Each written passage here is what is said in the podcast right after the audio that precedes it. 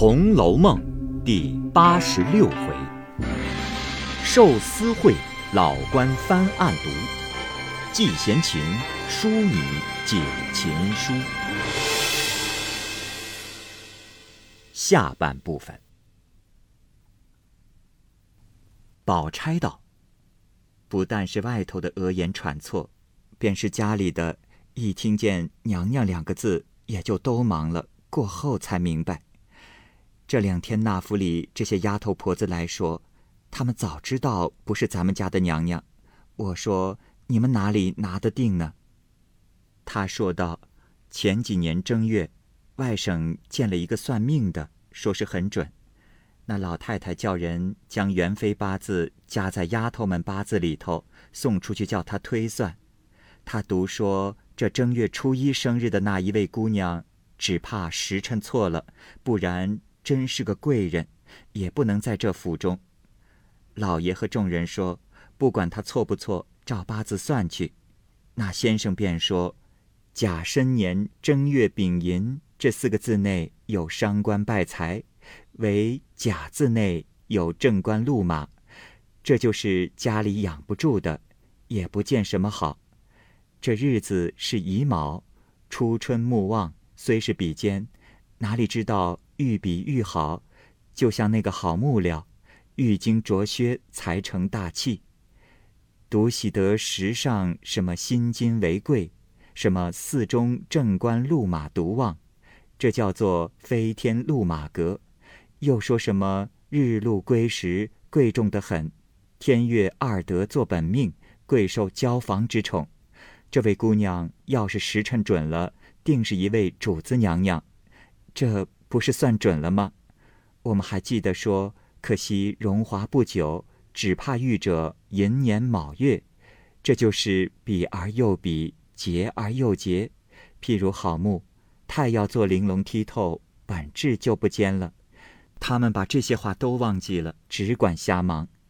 我才想起来，告诉我们大奶奶，今年哪里是寅年卯月呢？宝钗尚未说完。薛科急道：“哎，且不要管人家的事，既有这样个神仙算命的，我想哥哥今年有什么恶心照命，遭这么横祸，快开八字与我给他算去，看有妨碍吗？”宝钗道：“哼，他是外省来的，不知如今在京不在了。”说着，便打点薛姨妈往贾府去。到了那里。只有李纨、探春等在家接着，便问道：“啊，大爷的事怎么样了？”薛姨妈道：“唉，等详，上司裁定，看来也到不了死罪了。”这才大家放心。探春便道：“昨晚太太想着说，上回家里有事，全仗姨太太照应。”如今自己有事也难提了，心里只是不放心。薛姨妈道：“啊，我在家里也是难过，只是你大哥遭了事，你二兄弟又办事去了，家里你姐姐一个人中什么用？况且我们媳妇儿又是个不大小事的，所以不能脱身过来。母亲那里知县。”也正为预备周贵妃的差事，不得了结案件，所以你二兄弟回来了，我才得过来看看。李纨便道：“啊，请姨太太这里住几天更好。”薛姨妈点头道：“哎，我也要在这边给你们姐妹们做做伴儿。只是你宝妹妹冷静些。”惜春道。姨妈要垫着，为什么不把宝姐姐也请过来？薛姨妈笑着说：“呃，使不得。”惜春道：“哎，怎么使不得？他先怎么住着来呢？”李纨道：“哎呀，你不懂的，人家家里如今有事，怎么来呢？”惜春以信为实，便不再问。正说着，贾母等回来。见了薛姨妈，也顾不得问好，便问薛蟠的事。薛姨妈详述了一遍。宝玉在旁听见什么蒋玉菡一段，当着人不问，心里打量是：他既回了京，怎么不来瞧我？又见宝钗也不来，不知是怎么个缘故，内心正自呆呆的想呢。恰好黛玉也来请安，宝玉稍觉心里喜欢，便把想宝钗的念头打断，同着姊妹们在老太太那里吃了晚饭。大家散了，薛姨妈将就住在老太太的套间屋里。宝玉回到自己房中换了衣服，忽然想起蒋玉菡给的汗巾，便向袭人道。你那一年没有系的那一条红汗巾子还有没有？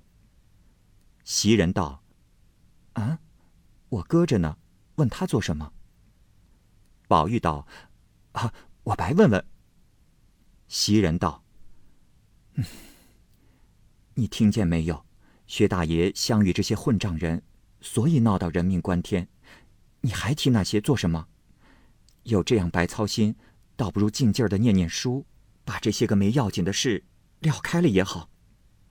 宝玉道：“嗨，我并不闹什么，偶然想起，有也罢，没也罢，我白问一声，你们就有这些话。”袭人笑道：“哎呀，并不是我话多，一个人知书达理，就该往上巴结才是。就是心爱的人来了，也叫他瞧着喜欢尊敬啊。”宝玉被袭人一提，便说。哟，了不得！方才我在老太太那边看见人多，也没有与林妹妹说话，她也不曾理我。散的时候，他先走了。此时必在屋里，我去就来。说着就走。袭人道：“哎呀，快些回来吧，都是我提头，倒招起你的高兴来了。”宝玉也不答言，低着头一径走到潇湘馆来，只见。黛玉靠在桌上看书，宝玉走到跟前，笑说道：“ 妹妹早回来了。”黛玉也笑道：“哼 你不理我，我还在那里做什么？”宝玉一面笑说：“他们人多说话，我插不下嘴去，所以没和你说话。”一面瞧着黛玉看的那本书，书上的字一个也不认得，只有一个像“勺”字。芍药的芍，有的像“茫”字，茫然的茫，也有一个大字旁边九加在上头一勾，中间又添个五字，也有上头五字六字又添一个木字，底下又是一个五字，看着又奇怪又纳闷，便说：“嘿，妹妹近日愈发近了，看起天书来了。”黛玉嗤的一声笑道：“ 好个念书的人，连个琴谱都没有见过。”宝玉道：“呃，琴谱怎么不知道？哎，为什么上头的字一个也不认得？妹妹你认得吗？”黛玉道：“ 不认得，瞧他做什么？”宝玉道：“ 我不信，从没有听见你会抚琴。”哎。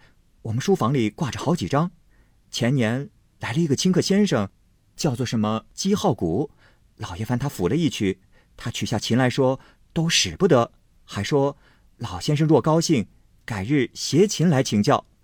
想是我们老爷也不懂，他便不来了。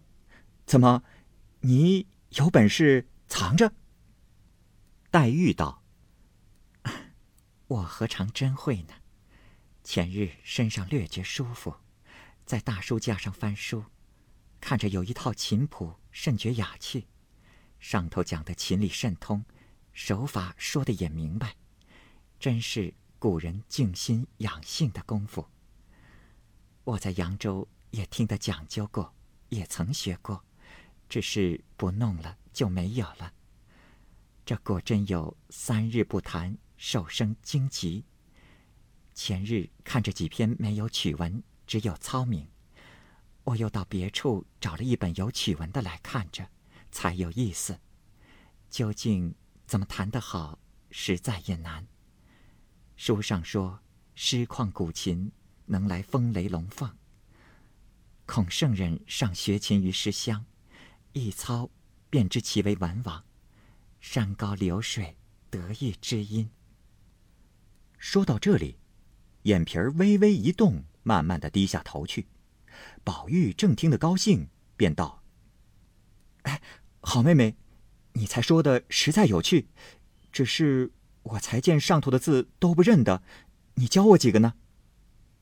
黛玉道：“不用教的，一说便可以知道的。”宝玉道：“哎呀，我是个糊涂人，得教我那个大字加一勾。”中间一个“五”字的，黛玉笑道：“ 这大字‘九’字是用左手大拇指按琴上的九徽，这一勾加‘五’字是右手勾五弦，并不是一个字，乃是一声，是极容易的。还有吟、揉、抄、注、撞、走、飞、推等法。”是讲究手法的。宝玉乐得手舞足蹈的说：“好妹妹，你既明情理，我们何不学起来？”黛玉道：“勤者进也。古人治下原以治身，涵养性情，抑其淫荡，去其奢侈。若要抚琴，必则静室高斋，或在楼层的上头，在临石的里面。”或在山巅上，或是水崖上，在遇着那天地清和的时候，风清月朗，焚香静坐，心不外想，气血和平，才能与神合灵，与道合妙。所以古人说知音难遇，若无知音，宁可独对着那清风明月、苍松怪石、野原老鹤抚弄一番，以寄兴趣，方为。不负了这琴。还有一层，又要指法好，取音好。若必要抚琴，先须衣冠整齐，或鹤氅，或深衣，要如古人的表象，那才能称圣人之气。然后灌了手，焚上香，方才将身就在榻边，把琴放在案上，坐在第五徽的地方，对着自己的当心，双手。方从容抬起，这才身心俱正。还要知道轻重急徐，舒卷自若，体态尊重方好。宝玉道：“哎呦，我们学着玩儿，若这么讲究起来，那就难了。”两个人正说着，只见紫娟进来，看见宝玉，笑说道：“宝二爷今日这样高兴。”宝玉笑道。听见妹妹讲究的，叫人顿开茅塞，所以越听越爱听。紫娟道：“不是这个高兴，说的是二爷到我们这边来的话。”宝玉道：“啊，先时妹妹身上不舒服，我怕闹得她烦；再者我又上学，因此显着就疏远了似的。”紫娟不等说完，便道：“啊。”姑娘也是才好，二爷既这么说，做做也该让姑娘歇歇了，别叫姑娘只是讲究劳神了。宝玉笑道：“哎呀，可是我只顾爱听，也就忘了妹妹劳神了。”黛玉笑道：“说这些倒也开心，也没有什么劳神的，只是怕我只管说，你只管不懂呢。”宝玉道：“呵 呵横竖慢慢的自然明白了。”说着，便站起身来，道：“啊，当真的，妹妹歇歇吧。明儿我告诉三妹妹和四妹妹去，叫他们都学起来，让我听。”黛玉笑道：“你也太受用了。既如大家学会了扶起来，你不懂，可不是对。”黛玉说到那里，想起心上的事，便缩住口，不肯往下说了。宝玉便笑道。只要你们能谈，我便爱听，也不管牛不牛的了。黛玉红了脸一笑，紫娟、雪雁也都笑了。于是走出门来，只见秋文带着小丫头捧着一小盆兰花来说：“啊，太太那边有人送了四盆兰花来，因里头有事没空玩，叫给二爷一盆，林姑娘一盆。”黛玉看时，却有几只双朵的。心中忽然一动，也不知是悲是喜，便呆呆的呆看。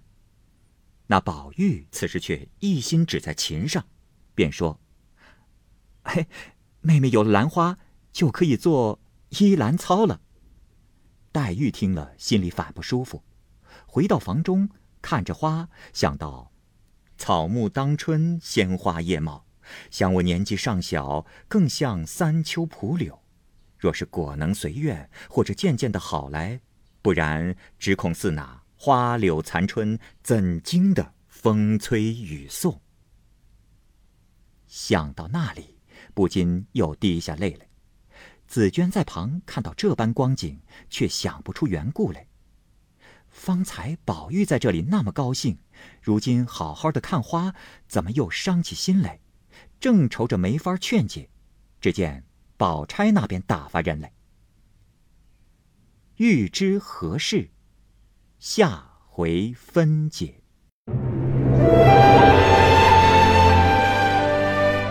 好，各位听友，由于时间的关系，我们这期节目就先播到这儿。欲知后文详情，欢迎您关注蚂蚁晒尔，并订阅我播讲的《红楼梦》。另外，还有更多精彩的系列故事也在其中。欢迎您关注收听。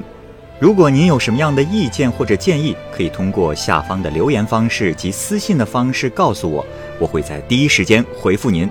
我是蚂蚁，我们下期节目再见。